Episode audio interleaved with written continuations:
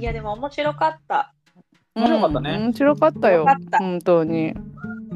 そうだかなら、んかまだからあ、ほらあの古い作品やんかで、うんそのなんか今までになんか通ってきたなんていうのトリックのやっぱ元ネタじゃないけど、なんとなく似たトリックはもう40がやろうなって思いよったき古うい、んあのミステリーって読んでもそんなに驚かんがかなって思えたけど、結構だからすごいあそういうことなんていう驚きが結構ちゃんとあってうん面白かった。確かにもうなんか使い回されてる感じはないというかもあるんじゃないかなって思ったけど、うんうんうん新しいよね全然うん、多分新しいっていうかうんそあでもなんか結構シンプルだったりするじゃない書き方がううんうんうんうん言われてみたらば、なんか単純なことだったりすることもあ多かったと思うんだけど、うんうん、でもなんかあの逆にシンプルだからうん普遍性があるっちゅうかね。そうなんかね。うんうんうんあのでなんかさ面白かなんっかたよこう動機とかがあんまりこうくらくらしく書かれてないのが逆にやっぱ良くてうんそうんうの人んうん物の背景とかあのなんでそのそのそこまで人を憎んだのかとかそこがさらっと書かれることによってやっぱトリックとかがそういうところが際立つっていうのがうんなんかすごいやっぱ思った。そうやねこうさらっとしちゅうとやっぱ読み寄ってもなんかストレスじゃないし、うんあのあんま重たくなくてうん気分転換とかにすごいいいんやなっていう。うんうんあうんんまりこういう僕もミステリーの短編集みたいなのって持ってなかったんだけど、あのちょっとずつ読むのとかねあの寝る前に読むとかなんかそういうのは結構楽しいなと。うんやっぱ動機を例えばさしっかり書かないかんってなんかこうまあこう社会派のミステリーの流れからそういうのがあって、で人物が書かれてないとかよく言う、ね、言われてとかうんあったけどそれはそれでやっぱ良さがあるっていうか、あうんゲームが書かね、れてなんかないっていうふうになんかそうそうそうそうそう。ってあるかもね。うんうんそのなんか面白さってすごいやっぱあの古典古典まで行くのかな、まあ、そういうミステリーも面白いなっていうねうんパズル確かに動機とかかは簡単だよねお金が、おまあ、金が、大体はお金か、あのお金に困ったか。らとかふ捨てられたからとか女に復讐したいとかそういう動機としては簡単だしなんかそこをあえてすごくくどくど語らないというかうん解決編とかってあってこう全員を集めてさあこれから謎解きをしようじゃないかみたいなくだりもないし。ないしうん、なんかあっさり言ってあっさりこうあこうか終わりみたいな そういう感じで読みやすいよねなんかすごい後引きずるとかもないしあうんもっとさ長いやつだったらさあの関う係んないと思ってた人たちが実はあの過去に因果がありましたとかさう、んうんうんうんまああの家族でしたとかさなんかそういうこともあったり、うんそういうことはうんもううんだよねあのページ数のさ、うんうんうん短編だからねあの一個だけ言わないけどさすがにわかるって思ったのはこれ一緒に入ってるからだけどさあのうんバラスを殺人事件で、うんあの出てきてることが悪魔はここにいてもまた出てきて、もうああのー最初に出てきた瞬間からあこいつ本当はあれなんだなっていうのあれがだねっていうねもうその出てきた瞬間に分かってしまうのはあったけれども、うんまあ何とは言わないけどその今ではない手段じゃないその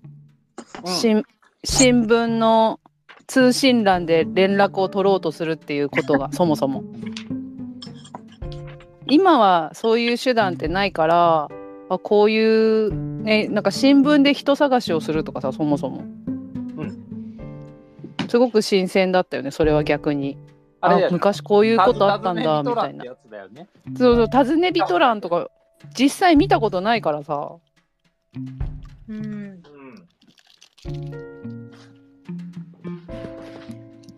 あったっけあ尋ねてみとらんってあ今あるタズネミトラ今ないよねあなんか今通信欄探してますとか。もらってくださいとかあでももらってくださいとかなんか見たような気がする猫が生まれましたからもらってくださいみたいな新聞の地方欄とかにそういうのがあったような気があそうなんだそういうコーナーなのかないくらかかるんですかね新聞だからねねええーっとなんだっけ「はよ帰れ」みたいな何あ母既得みたいなあそう母既得「 はよ帰れ」って見たことあるよねなんかそれは文通じゃないあ違う文通じゃない電報電報電報電報か文通じゃない文通じゃないごめんごめんそうね、うん、あれは面白かったなんかそれちょいちょい困るのは時代背景がわからないっていうところもちょいちょいあったけどお金の単位が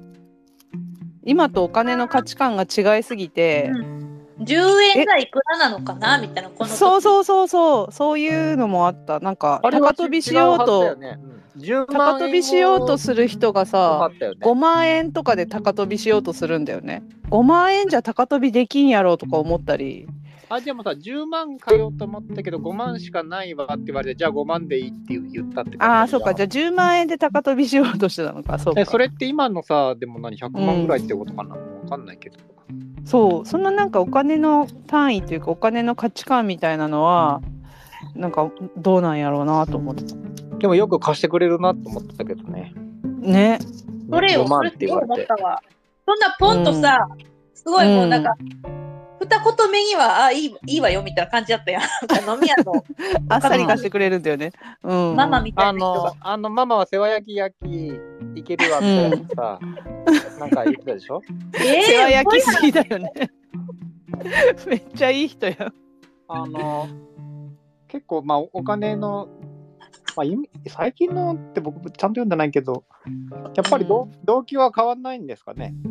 お金まあ、人間が揉めることなんてもうお金と恋愛のもつれですよ。それなんですから違いますか知らない。いや最近のやつのいや僕メミステリーをすごくいっぱい読むわけじゃないから。うん、動機がえでも大体そういうオチじゃないお金に困った人とあとなんか昔父を殺されてた人と みたいな。そういうあ復讐のためってこと敵討ちパターンとかむなんか敵討ちパターンは多いか。うん、敵討ちパターンってさもうあ成立せんくないなんか昔父親がひどい目に遭わされたき私殺しますみたいなさないよね。うん、いや分からんその殺され方にもよると思うけどでも父親は別に父親の敵だったら打たなくていいかなっていう感じになるね。逆にやっぱこう子供とかだったらやっぱりあ先祖代々は本当どうでもいいような気がするな、ね、たまにある、うん、どういうこと先祖代々って先祖代々まあなんかイータンが例えばなんかおおじいちゃんがすごいひどい思いをして殺されたからってその恨みをこう自分事として考えられるかっていう話よ。もうじおじいちゃんのことだしいっかってなりそうじゃん現代一個にはないじゃんやっぱそういううん現代一個にはないねちょっと今の時代のミステリーじゃないかなっていうなんかさ貴族とかだったらさ、この何々家のなんとか立たれるとかね家計が立たれるとかいうの、なんかそれか扱いがこうひどくなるとかさあの、うんうん、昔はえばれたのにあいつらのせいでこうなんか領土が小さくなったとかさなんか、うん、あいつら一族ごとただるみたいなねそうそうそうそうそうそういうことってねあんのかねうんうんいやそのなんかさちょ本当よく適当に言ってるけど長編だったらば、うん、あのあんまりこう一般化してもしょうがないけれども実はこの人たちは親子だったりとかしてて、うん、あの復讐のためだったっていうのはまあまあまああるよね。まああるね。あるね。うん、あるある。まあ、あるからなんだっていう ことだけ ど結構その一番最初に言った伏線関係じゃないけどなんか死んだ50代ぐらいの人が死んでて何年前に。でその20歳ぐらいの女の子が出てきて怪しかったらあこの人あの人の娘なのかなとか なんか良くないことを考え出すよ。まあでもそういうね、あのうんなんか年齢年齢差的に僕は別犯人を当てようと思ってはいつも読まない、うん適当に読んでるけど、うん、あの犯人当ててやると思って読むんだったらそういうことは手がかりそういう読み方をしちゃうよね。だからなるってい私うなんまあか大体そうかなっていそうのことである花森安次的読み方をしちゃう時があるからさ自分で。あそうなんだ。あれでもやっぱりなんか、ねなならではな気がするけどもうちょっと言う、うんあの読んだない人のために言うとどういう記述をされているからこの辺はなんか怪しいんじゃないかみたいなそういうんううんうんこうんとで、あの犯人を推理するんだけどだから、うん本編として鮎川さんが示しているあうんの探偵の解決する推理とはちょっと違うんだけれども、あうんうん道筋としてはこの辺のちょっと描写とかがちょっと不自然だとかなんかうんうんうん妙に熱いから何かあるんじゃないかみたいなところで、すごいよねそこに気づくっていうねやっあぱれりでね。もむしろあっちの方がなんかすげえんじゃねえかっていうかさあの本編のその解決の仕方よりもうん、そのそう花森さんの方がめっちゃゃ濃い花森さんの方がめちゃめちゃ名探偵だったよね名探偵花森や、そうそう。なんかさだそれ面白いよ花ね。森さあんの花森さんのさ、あの、うん回答編のところでさ、うんまあその、殺された女の子が、うんなんかこう本読み寄って、そこでまあ後ろ後ろから不意に殺されたと。うんユダの窓か。ユダの窓、うん読みふけるより。うんで、うんかっこ、だから推理小説などあまり読まん方がよろしいのであるって書いちゃって、めっちゃ面白か っあそういうの面白いね。た。ね。花森さんの推理小説読んでたら殺されてしまったと殺いうことされたけど、だから推理小説なんて読むもんじゃねえぞ、みたいな。あのそれをさ推理小説のさ回答をさ頼まれて書くかねっていうところだよ ねあのギャグなんでしょうね。ギャグなんだろうね花森さんギさャあグペンが。ギャグ戦がすごいよねのカタカナで書いてあるじゃん。そうそうそう。あれがちょっと辛かったの花森さんの。 うん。なんで今まで普通に書いてたのに急にここだけカタカナで書き出したかねって感じだあよねれって何なんですかあのわかんなんか回答元々カタカナで書いてたの？警察の供述調書なんかああー刑事ほらみたいな感じで書きたかったんじゃないのなるほど ねじゃないのっていうのなんとかにあらずとかなんとかなるみたいそうそうそうなうんカタカナで書いてあっあのて。文語帳で書きたかったからうんうんだったんじゃないちょっと読むのめんどくさいなと思ってどちょっと読むのめんどくさいけど読んでたらめっちゃ面白いよでもその前僕の回答はまあ、そうんその前のっていうかそのあの最終的なこういう答えですっていうのの前のところうんうんは書いてあったから、うんそのさその鮎川さんの回回答回答編解決う編のんうん最後の一文びっくりせんかった、あ最後の一文びっくりした私や書いやってよかもっうた書いちゃったおおもんって思ったい書いちゃうよね。書いちゃうよね思わずねでもあれがあるからってさ、いつも最後の文章一応あれしてみるみたいなことはしなくていいよなねい。ないないそれはちょっとうんいつもやってるみたいなさ。あすごいそういうのの関係で言うと、2人ってあれ読んだ、あの、たかが殺人じゃないかってやつ読んだ。よ読んでないあのこのミスのさ去年だっけあの読んでない辻正樹さんの「たかが殺人じゃないか」ってあやあ読読んんだでない読んでない読んだ読んだんかいあれ読んえだどっちあこれのミも、ス1位でね、このミス1位でね。うんあれも今ちゃ読んんとだ詳しく言わないけどさ、一番最後まで読んで、えって思って、そこの場所を確認しに行くのがあった。あーなるほど読んだあそれ全然覚覚ええてないてないか。じゃあいい や。全然覚えてない。せっかく掘ったのに読んあだののに。、さ作中、な作中で作作中で主人公が推理小説作家志望で、推理小説を書いてるっていう人が、まあ、たんたんああああ主人公なんだけれども、今今度度こういうのを書いてるんだって言って、うんうんあのーあるのがあるんですよ。うんでこういうのを今度書きたいんだよねって言ってうんうんうん。書いてる本があ、なんか思い出してきあ思いた出。したあそういうのがねあったんだけどあの、うん面白いよねそういうのね面白かった。あ本当だたかが雑人じゃなえいか面白かった。全然忘れちゃったけ ど。うん、なんだなこのとすら忘れちゃった。面白かったよ。ー面白かった面白かったんだ。面白かった。なんかそのトリックのさ詳細的なところとかはやっぱりあんまし覚えてないんだけど、うんなんかそうういう読み味とかここは驚いたなっていうところとかはん。うんうん。覚えちょるんやけど、うん、東京草原社だと思いますたかが殺人じゃないか。雑人じゃないか。そうだよねこれ草原社だよね陶芸者かな。はい私最近東京草原社肩入れコミットしてる。うんマジ。はいえ、他には、東京草原社のおすすめ。え自由研究に向かあああ。う本間さん読んでないのね読んでない。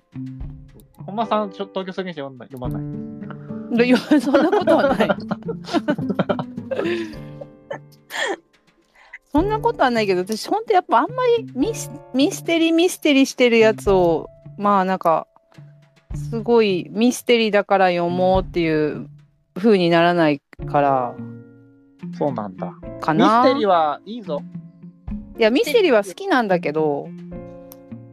もちろん、うーん、なんでじゃあ、鮎川哲也にしたんえあゆこ哲也うん。最初、だからその、なんとか賞の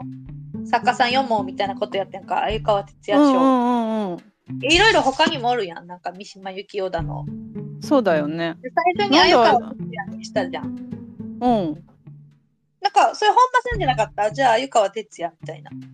あそれはそうだったかな、ねわかんない多分ね酔った勢いかなんかで思いついた人適当にそうだねえ適でも当に言ったねあゆこさんだよ確かね。そうだねでも、鮎川哲也賞ってあれでしょ詩人層とかでいいんだよね。鮎そうやったっ川そうなのそもそそれ知も鮎川哲也そう何が自称したかがえ、待って、詩人層、詩人層でなってないか。鮎川哲也賞おすすめおすすめじゃなくてもいいのか別にえー、っとですね歴代受賞作一覧あ、うん、詩人層は27回。そっか、なんか受賞作なしっていう日も年もあるんだね。あのね、こないだなかったんじゃなかったうん、なかったんだね。あの、あれに乗るんじゃないあの、草原社のさ、雑誌。市民の手帳？うん、確か、えっと、今回の号は鮎川哲也賞発表号です。だっけ違うかなへえ。で、あ、詩人そうそうだね。それあ違うのが当てたけど受賞作なしですって書いてあってずっこけたうん、発表号ですって言うんだけどな いないんかいみたいな。なんかジェリーフィッシュもあ鮎川哲也賞だ。そうそうそうそうジェリーフィッシュは凍らない。あ、青崎優子さんの体育館の殺人とかもそうなんだ。へえ。こ相沢館さこさんも館系ですなんね。ですかね屋館形の殺何が体育館いや体育館は屋形系じゃないよ。 屋形じゃん体育館ってまあ、 まあ、あの言うたら学校も大きく館です。 だからなんかそういうオマージュなんかな体育館も屋形じゃねえみたいなさ、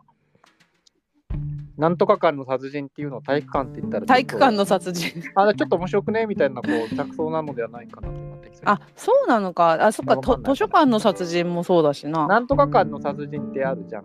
あるあるあるある。あ体育館そういうことか。体育館ってなるじゃんうんうん、水族館とかさ、あでもそのシリーズ全部そうだそしたらいやだから多分わかんないけどごめん私そのシリーズを読んでるのに今初めてその視点に気づいなたんとか館っていっぱいあるでしょそうだねこの青崎さんのシリーズはすごく面白いよ そうなの僕あんま読んだことないかうら、ん私もない。これこれ唯一持ってるな東京草原社の全部唯一いや、 東京創原者の本で唯一じゃないわ。こうね、裏染天馬さんっていうね、名探偵がね、面白いんですよ。このシリーズ裏染め天馬。うん、裏染天馬っていうなんか変わっ探偵の人た。のうん名前変わってる名前だよねうんうんうん。裏染天馬さんっていうのそうそう変わった人がい珍しいなてうんそうそうその変わった人が名探偵で謎をパパッと解決するんですけど面白いようんなんかそれで言うと、鮎川哲也さんもさ、うん探偵おるやんか。うん星影さん星影ね星影さんって、あの、な貿易、貿易商うんうん貿易収人やん。うんな、なんで探偵、なん、なんていうの探偵業をすることになった、探偵としてなんかこう、そうだ話よにね登場するようになったのかっていうのは、うん他の作品であるのかな多分どっかの作品にはあるんだろうねこれは政宗さんに後で言及してもらいましょう。そうだねなんかこれ確かにその順番とか関係なく選ばれたやつが入っているからなんかそれぞれ主人公もあゆてつ目線のやつもあればなんか別な人目線のやつとかもあってうんなんかそれはそこはまとまってないからちょっとまあまとまってるやレつギュも知りたいね。ラーそうそう、レギュラー出演ならその、まあ、星影さんが出たり出てこんかったり、鬼面刑事が出たり出てこんかったり、あと誰やったうっけ、んうんうなんんかね、いろいろ。森圭司さんみたいな人もあ森森さんは森さんは森さんは星影と出てくるっけ違うかなんかし章が違うんだっけタンナっていう人が星影と出てくるんあその人もタンナが鬼面かタンナは鬼面と出てくる人か鬼面さんが最後のその最乗ってたなんだっけあの出雲のやつは鬼面さんが最後まで頑張る、でこれさっき解説のところにうんうんは、いつもアリバイ崩しをするんだけど、これはアリバイ作りをするっていうから、なんかちょっとユニークだねって書いてあったのを今さっき。こう、一生懸いや命てこかう商さ品をっき言ったやん私たちそうがそうそうそう アリバイを崩すだけじゃなくて、作ったりもするっていうのはそうそうそうそうまた目線がさ、方向アがリバイをね違うから作ってあげ面る白いねっていうのが典型パターン書いてあったよ。かったね。あそうの、んあれは鬼面さんが解決。鬼面さんなんか鬼面シリーズと星影シリーズでまとめて読みたいねうんあの時系列別にちゃんと星影誕生のところから星影登場からううそれはなんかさ、全エ然ピソードゼロ的なさ、星影最初の事件みたいなのがああるんじゃないのかなのみたいな。うん始まりの、始まりの星影みたいな。あ るじゃん、よく。 何でだ名探偵コナンみたあいなよくさ、 あるじゃんうそういえば、あの、いつから二人はあれしてるんですかみたいな。あうーん実は最初に会った時はこういう事件があってね、みたいなさ。なうんうんうんんか、回想するのがそういさう、のねよくあるよね。あうの、んうん途中で入るよね。うんうん今見てたらあれだね相沢咲子さんもあゆてつ賞ですねそうね午前0時のサンドリオでとてもですね、まああゆてつはいいぞっていうことだよねうん、いや浅見和和志さんってもんだっけこの人もこの賞の出身これって出身でいいんだっけこれでデビューなんだっけとも限んないデビューではないのではあでもデビューになっている人もいるのか全員そうとも限んないんだっけそういうのはまあ浅尾さんに教えてもらうか、うんそう結ね構でも輩出しているっていうかね賞ですよね、うんなんかちょっと知らない人もやっぱり。あダメ。文学新人賞って書いてるわあーじゃあデやビっぱューでもなくても、新しめな人しか受賞できないのかなそうだねそうだね。うんうん。なるほど。あ第ま1回がこの足部さんですよ。あ、しべたくさんですね。この間ミステリーなんとか賞を取ったよ。なあ、んと取っか、てたね。なんしとかべさ周りん。の、なんとか。大マリヤ家じゃなかった。あー面白かさんっも一人あた。読んだ。大まり系おー殺人事件やったっけうんうん。あの、国老女と同時同時受賞だったやあ、つねそ。うそうそうい。や、すごい良かったよ。へえ。大まり家。大マリヤ家じゃなかった。大まりあおあ違うか大まり家か大まり家大まり家殺人事件、大まり家大まり家二段組やったかいなかったっけえー、あ出た、なんかなんかふわってえーもうゆきさんに任せようそこは上あ下もう巻で出るのかな文庫東京草原社ですよ、大丸家。おうあんそうなんや大丸家読もうかな、そしたら。大まり家よかった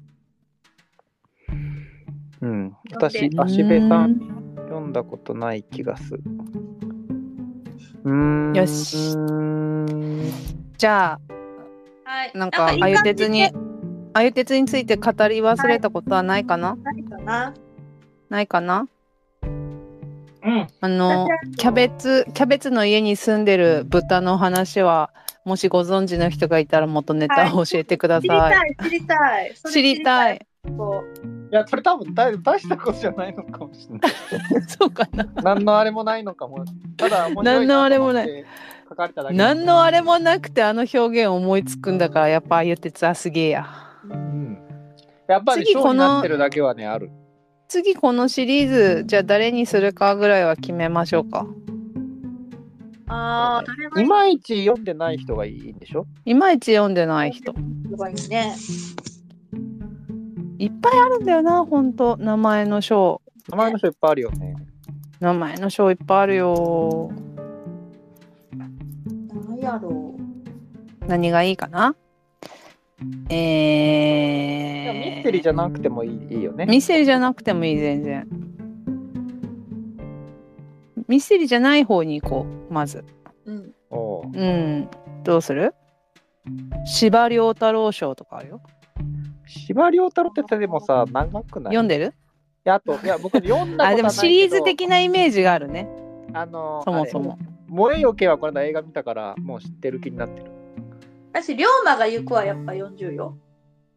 おおーさすがコーチ龍馬あれは山僕山本周五郎っていうの山がいい本んだけ周ど五郎ね山本周五郎山本周五郎か山田風太郎あ山田風太郎山田風太郎かどっちか山山コンビでいきましょうかあ待って月曜日がさ山本周五郎賞発表だからうん別に過ぎちゃうけどじじゃあ山本周五郎郎にしようか山本周五郎ってさうんサブじゃないサブだよねサブだよねサブちょっと分厚かったよね。サブだったら私も持ってるから読みたいうんサブ分厚いっしょ。サブ分厚いかな1ヶ月後ぐらいに設定すればなんとかなるのでは山本周五郎のおすすめ。やさ山本周五郎ベスト短編集ってないかなすぐ簡単に読むでも短編集やっぱいいよねその短編集はねでも本当にいいわあ、うんそうこれはね何がいいかというとやっぱりあれですよ作家脳が休まるなんとなくさやっぱり分かってきてられるじゃん、うんうんこの得意パターンみたいなのさ、うんうんなんとなく見えなくもないじゃないそうそうそう一作じゃやっぱちょっとねそうそううそうそうんうんこうい語るう感じはの難しいけどあの表現が多いとかさこのパターン多いんだなとかさあんま悪い意味じゃなくて、こういう人なんだなっていうのがちょっとわかるので山本周五郎おすすめって言ったら山本周五郎賞のおすすめが出ちゃうんだなだから有識者に聞いた方がいいかなサブ赤ひげ新涼炭あああるねうんうんなんとかの木は残った。新潮文庫はあるんですかね。宮本周五郎、青べか物語。意外サブかな。サブって時代、時代ものうんとあれが出てきたよ。うんとね文庫で文春文庫で山本周五郎名品館沢木幸太郎さんが選んでる短編集。あ、なんかちょっと良さげじゃないですか。うん、名品館。全全9編。あいいじゃんあ、いいじゃん。それにしてみるうん、オタフクってやつおたふく今調べてたら山本周五郎名品館。なんかこれ何冊何冊か出てるんだね。あ、1、おたふくって書いてあるの1がおたふくね。じゃあ1、1おたふくにしてみる。これ、あ、えっとね、第1巻に収録するのは、周五郎が日本女性の最も美しく尊い姿を、尊い姿を集約させともいえる松の花、おさん、ちゃん、あだこ、おたふく。なんか女の人が出てくる女の人テーマなのか。女の人テーマはちょっとあんまりなんか嫌な感じすほるんな。と4巻あるからじゃあおたふくじゃなくてうん2にする、2は裏の木戸は開いているおーおーうんこれはあ裏の木戸が開いているの方が面白そう。なんか人情っぽい人感情じっ。ぽいよねうん。うーんうーん意地を貫いて一層の輝きを放った9編なんかこう生き様的なことなん ですか、ね、意地を貫いて。意地を張るなよ。もう本当にいや貫いたらいいんじゃない 貫いたらいい意地を張のる。とちょっと悪いけど意地を貫くと意地はもう貫いちゃうん立だ。派なことだねっていうふうに。なるかな。 3は寒さ橋。なんか江戸っぽい感じなのかあ、これが友江情戸とか。友情。あ、情の万華鏡って書いて ある。さまざまな情が乱反射する。なんかさ、すごい山田修五郎ってすそごういいう、ね。そういうな面白んかいね。人だ。人情劇的あそうそうそうそうな人だよね。人情寒系さ橋にするなんかちょっと、人情。なんですか情の万華鏡って面白くない情が。情の万華鏡は面白い。情の万華鏡や。情の万華鏡にしようか、じゃあ。あれ、一応4もな見んかよう。本当にじゃあ万華鏡かどうか読むっていう、あ、意地悪だね。全然本当に万万華華鏡鏡であるか。かどうかっていう読み方をするってなかなかないよ。あ、四はちょっと悲哀を乗り越えていく男と女の尊い姿。こあ、もうそれはいいれちょっわ。となんかあの、悲哀悲しい系とか切ない系とか、ああののーそういうやつを集めましたっていうやつだね。もう愛だの恋だのはもうどうでもいいんだよな。ちょっとあのー大きくこの四つに分けてしまったうので、ん。もっと横を言うとこの四つとも入ってそるそう、この4つがバランスよく入ってるやつがいいな。あるといいね。人情ばっかりも読みたくないしさ、恋愛ばっか りも。情の万華鏡。二個ずつ入ってればいい。 文句多い。文句多いよ。文句多いよ。なんか 2, 個ずつぐらいでさ。さっきの今日あのでだっもてさこの人情裏長屋っていうえもうまもうないのかなあるのか人情裏長屋長屋もの11編やっぱりこうこの人もいっぱい書いてるからそういうくくり方になると思うんだけど さ鮎川哲也そうもなさんだ電車もの10個とかだとさちょっと電車ばっかりかとかさ、なったかもしれないでしょなるなるうん、だからあのこの方はいいバランスだったと思うんですけどうんなんですかね短あで編集もとかこ他にもの山本周五郎人殺しっていうやつはなんか代表的短編10編を収めるって書いてるよあ本当いいんじゃない本当本当って代表的な短編んどっから出たやつですか新潮です身長さっきのう裏の木戸は開いているも入ってるよ本当なんかさ山本周五郎の今、一番棚に本があるのは新潮文庫だよねきっとそうだね。ここがメインつうかえっと何でしたっけ短編集ってな名前うん、人殺しっていう名前。あこれかやっぱ人が殺されちゃうんでしょうかねすまあそうだろうね。人殺しにしてみようか。人殺しって京極夏彦が出てきてしまう。ミステリーじゃなくてそのこう人情的なところにフォーカスが人情的な当たるんですそかうだね。人情的な感じなんだろうね。うん、武家物、岡場所物、滑稽物などの代表作とあ、この方がなんかバリエーションがありそう。バリエーション飛んでそうな気するよね。これにしよっか。これにしよっか。今日聞いてる人は読めたかどうかちょっとよくわかんないけど短編だったらねあのつまみ食いできるかもしれないから、いや本当にねいいよ長編を読む間に一個ずつ読むとかうん。うんなんか別に読んでる最中のものがあっても邪魔をしないというかうんちょうどよく読めるよ ね。うん気分僕はでもあんまり他の本転読めなかったな今週そらこれすしまかんか読ったんでないけどそうでしょ。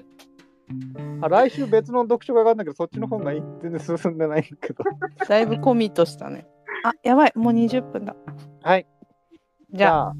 次回これ次回は山本普通に周五今本屋郎で売ってのん。のかねそれがちょっとわかんない売ってるでしょ売ってないの山本周五郎人殺しでやってみようかと思いますもしなんか手に入らないとかだったあらでも大丈夫ね今、アマゾン後で変えよう605位って書いてあるから、これは生きてるってことえ605位すごくない文あ身長文庫で605位。あ身長文庫でかそうすると、棚に多分入ってそうだよね。600位だったら。あの棚が5身長で600冊もないよそんなのえだって1段60冊ぐらいでしょうんそしたら棚が3本あったら600まであるよ。身長文庫で3本もないよ2本 ?2 本だとギリギリないかも。うんはい。ありそうなお店に行くわそうです。それはそうです。そりゃそうですよねはいじゃあそんな感じではいはい。あり長々とありがとうございました、がとうございました。ありがとうございました。はい、東京表現者でですね、はい。鮎川哲也は、はい。はい前。川哲也さん、5つの時計を読んで読書会をお送りいたしました。じゃあ、はいまたねー はい